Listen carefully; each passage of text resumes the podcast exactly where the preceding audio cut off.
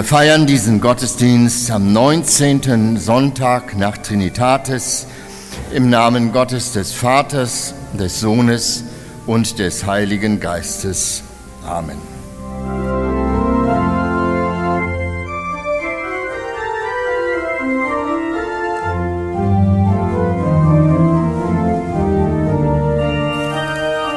Gnade sei mit euch und Friede von Gott, unserem Vater und dem Herrn Jesus Christus. Amen. Wir hören als Predigtext zum heutigen Sonntag die vorgesehene Epistel aus dem Jakobusbrief im fünften Kapitel. Leidet jemand unter euch, der bete? Ist jemand guten Mutes, der singe Psalmen? Ist jemand unter euch krank, der rufe zu sich die Ältesten der Gemeinde, dass sie über ihm beten und ihn salben mit Öl im Namen des Herrn. Und das Gebet des Glaubens wird dem Kranken helfen und der Herr wird ihn aufrichten. Und wenn er Sünden getan hat, wird ihm vergeben werden. Bekennt also einander eure Sünden und betet füreinander, dass ihr gesund werdet. Des gerechten Gebet vermag viel, wenn es ernstlich ist.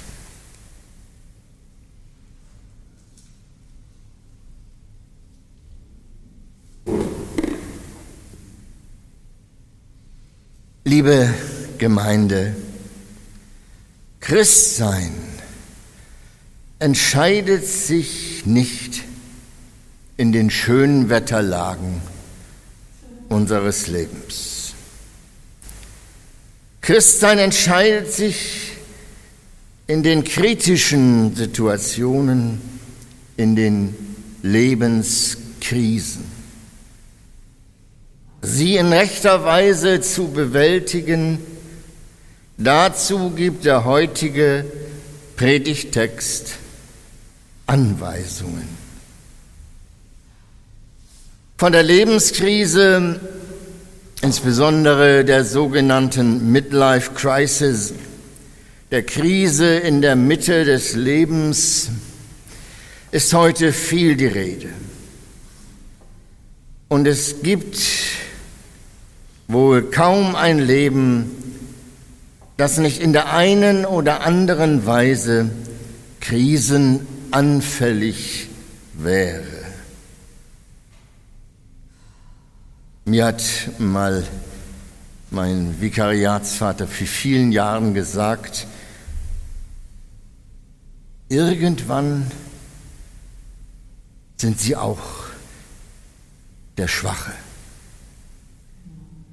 Und irgendwann, irgendwann sind sie auch der Starke. Beide Erfahrungen kennt jedes Leben. Ursachen für die Lebenskrise gibt es jedenfalls manche. Angefangen von dem Zweifel an Gott, der sich bis zur Verzweiflung über den Herrn des Himmels und der Erde steigern kann. Das ist schlimm, wenn einem der Glaube abhanden zu kommen droht. Da ist weiter der Zusammenbruch der wirtschaftlichen Existenz, der sogenannte Karriereknick, der in unserer Gesellschaft heute eine so große Rolle spielt. Da ist im privaten, im persönlichen und familiären Bereich das Zerwürfnis, das sich zu dauerndem Unfrieden auswachsen und Menschen durchaus auch an den Rand der Verzweiflung und der Resignation treiben kann. Da ist der Trennungsschmerz nach dem Zerbrechen einer Partnerschaft und vor allem auch nach dem Tode eines nahen geliebten Angehörigen. Und da ist die schwere Krankheit, die uns in der einen oder anderen Weise unmittelbar an den Lebensnerv geht. Spätestens seit Corona ist das in aller Munde. Ein Mensch, der sich in einer Lebenskrise befindet, der leidet, wie es mit dem allerersten Wort unseres Predigtextes schlicht heißt, ist mit Argumenten kaum zu beeindrucken. Das kluge Wort Lebenskrisen können ja auch fruchtbar sein, das wird ihm in seiner Situation wenig helfen. Ja, es wird ihn eher aufregen und er möchte lieber sagen, eine Lebenskrise kann furchtbar sein. Meine Lebenskrise ist furchtbar. Er zählt auf, was ihm zu schaffen macht, schwere Sorgen, Ängste, das Gefühl der Ausweglosigkeit, Schlafstörungen, die Verzweiflung, die sich in der Frage niederschlägt, warum ich, warum gerade ich? Und er hat vielleicht auch das Gefühl, die anderen ziehen sich vor mir zurück. Sie gehen mir, wenn es möglich ist, aus dem Wege. So wie es schon der Beter des 38. Psalms beklagt, meine Lieben und meine Freunde treten zurück und scheuen meine Klagen, und meine Nächsten stehen so ferne. Doch den fernstehenden Nächsten, ihn soll es eben in der christlichen Gemeinde nicht geben. Und das ist nun eine, wie ich finde, der wesentlichen Aussagen unseres Predigtextes. Die Lebenskrise, das Leiden, welcher Art es auch sei, gehört auch in die Gemeinde, die Gemeinschaft der Christen hinein. Darum ist auch das Fragen nach der Lebenskrise und ihrer Bewältigung nicht nur ein Thema für einen Menschen, der sich selbst in solch einer Krise befindet, sondern ein Thema für uns alle. Der Jakobusbrief will allerdings den Betroffenen Mut machen. Mut, in der Gemeinde Hilfe zu suchen. Dazu braucht es wirklich Mut und sich nicht zurückzuziehen. Aber wenn wir sagen in der Gemeinde, so lässt sich das nun präzisieren. Da steht, man rufe zu sich die Ältesten der Gemeinde. Und das ist wirklich eine erstaunliche und, wie ich denke, auch anregende Aussage, jedenfalls auf dem Hintergrund unserer heutigen Gemeindewirklichkeit.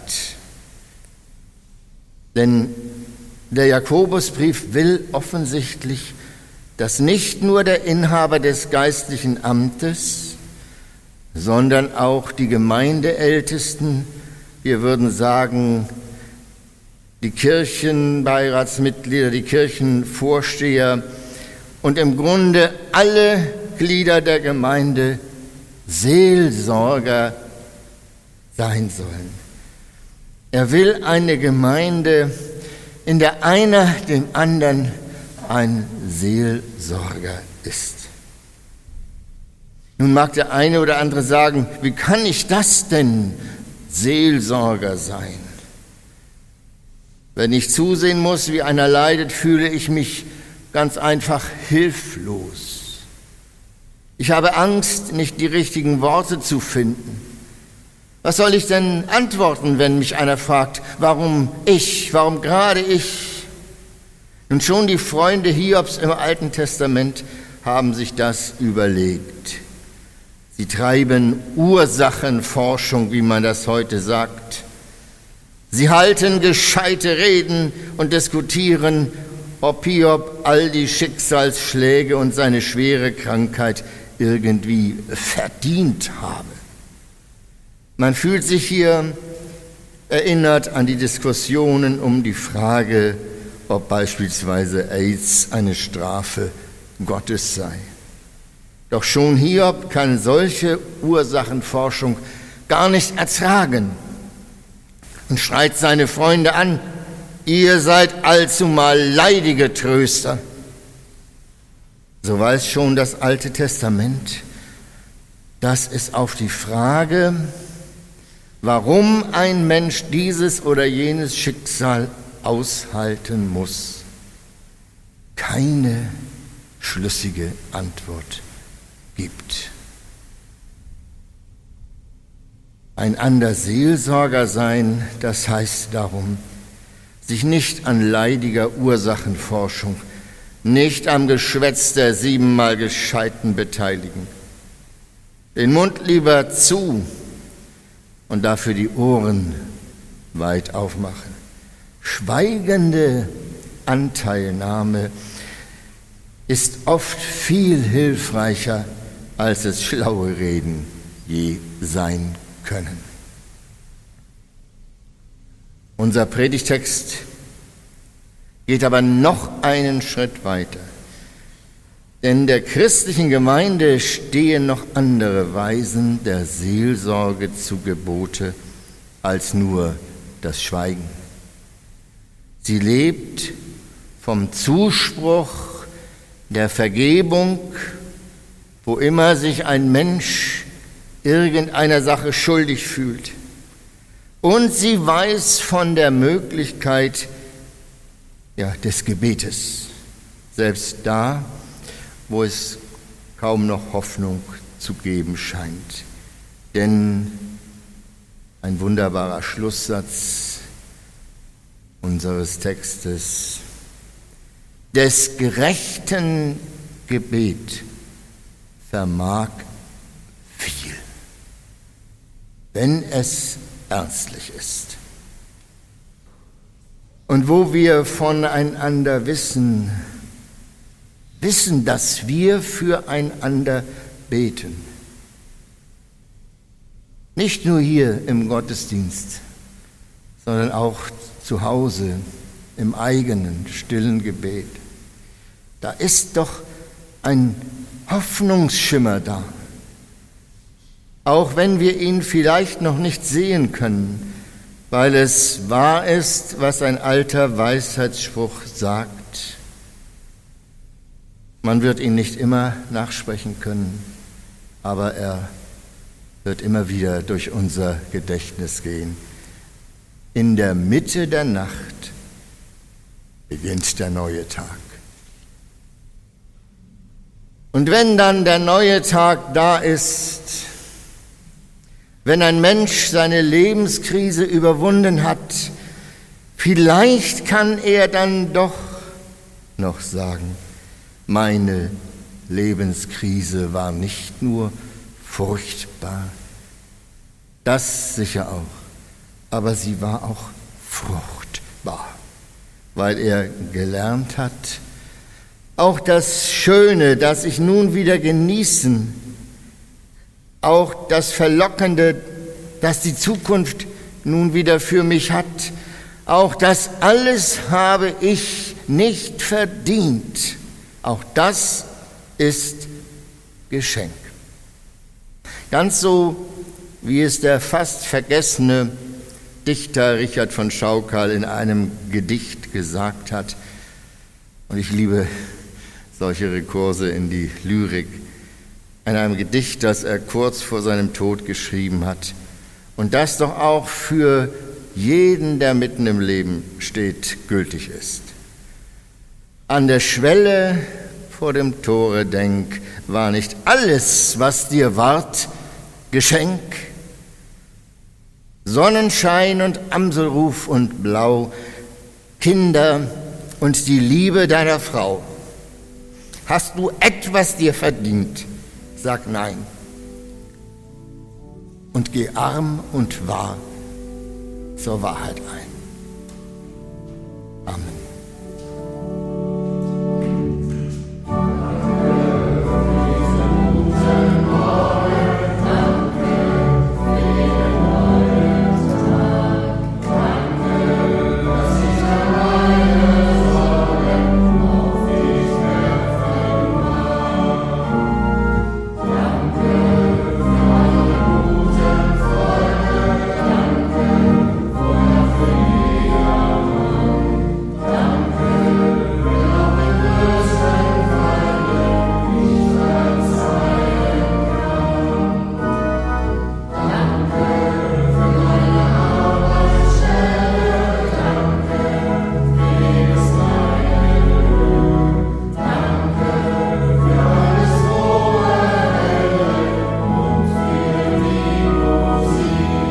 Der Herr segne dich und behüte dich. Der Herr lasse sein Angesicht leuchten über dir und sei dir gnädig. Der Herr erhebe sein Angesicht auf dich und gebe dir Frieden. Amen.